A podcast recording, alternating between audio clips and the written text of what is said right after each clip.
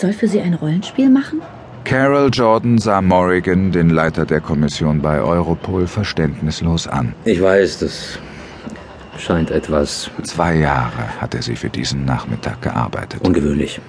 Morrigan zog an seinem Ohrläppchen. Ich dachte, in diesem Vorstellungsgespräch geht es um die Stelle, für die ich mich beworben habe, als Verbindungsperson zwischen Europol und der NCIS. Sein beengtes Büro unterstrich noch, wie groß er war. was, was läuft hier eigentlich? Und obwohl schon Mitte 40 war er schlank geblieben. Ich kann Ihre Verwirrung nachvollziehen, Carol.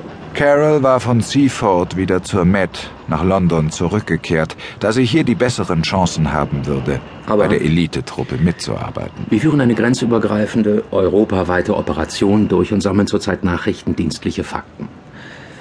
Wir müssen sicher sein, dass Sie die Fähigkeiten haben, dies durchzustehen. Und dass Sie sich in die Lage eines anderen Menschen versetzen können, ohne dabei ins Straucheln zu geraten. Als Geheimagentin, Carol. Als Geheimagentin.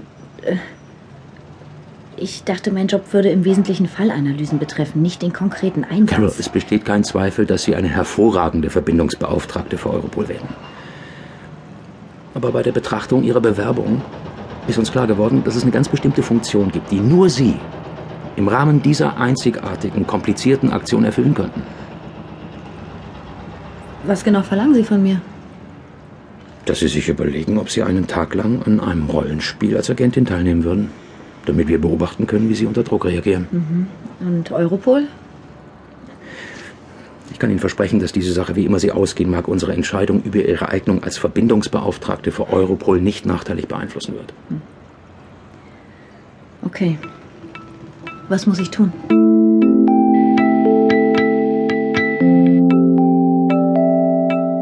Ein kalter Strom. Hörspiel nach dem Roman von Val McDermott. Bearbeitung Katrin Reiling. Musik Jan-Peter Pflug. Regie Sven Stricker. Einen guten Tag gehabt? Nicht schlecht, und du? Francis sah von den Paprikawürfeln auf. Der Frühling lässt die Hormone der Teenager verrückt spielen und vor den Prüfungen liegt neurotische Angst in der Luft. Vor 18 Monaten hatte Tony Hill in St. Andrews in Schottland eine Dozentenstelle für Verhaltenspsychologie Es angenommen. ist, als müsste man einen Sack voll melancholischer Flöhe unterrichten. Seitdem wohnte er in einem kleinen Haus am Meer. Andunsten?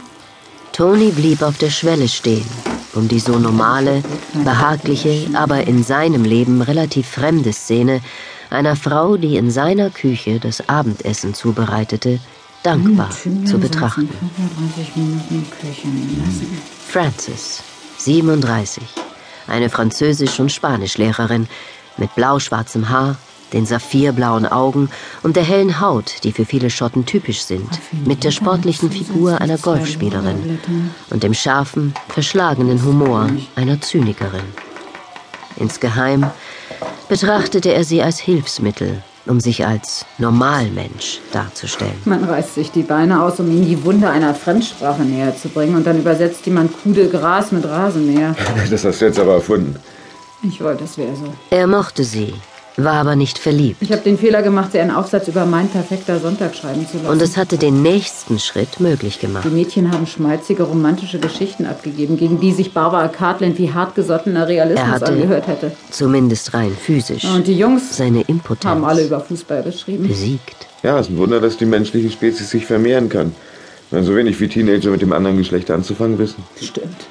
Äh, Ach, übrigens, als ich reinkam, hat gerade das Telefon geklingelt. Aber ich hatte zwei volle Einkaufstüten, da habe ich es dem AB überlassen. Hi, Toni. Zwei Jahre Schweigen. Nur ab und zu hatten sie E-Mails ausgetauscht, aber mehr als die drei kurzen Silben war nicht nötig. Carol hier. Noch drei Silben. Ich, ich muss mit dir sprechen. Ich, ich habe einen Einsatz vor mir, bei dem ich wirklich deine Hilfe brauche. Es hat diesmal nichts mit Täterprofilen zu tun. Es, ähm, es, es ist etwas für mich. Ich, ich hätte ja auch eine E-Mail geschickt, aber ich dachte, es wäre ja einfacher, es mit dir zu besprechen. Äh, kannst du mich zurückrufen? Danke. Willst du ein Glas Wein? Ein, äh, ja.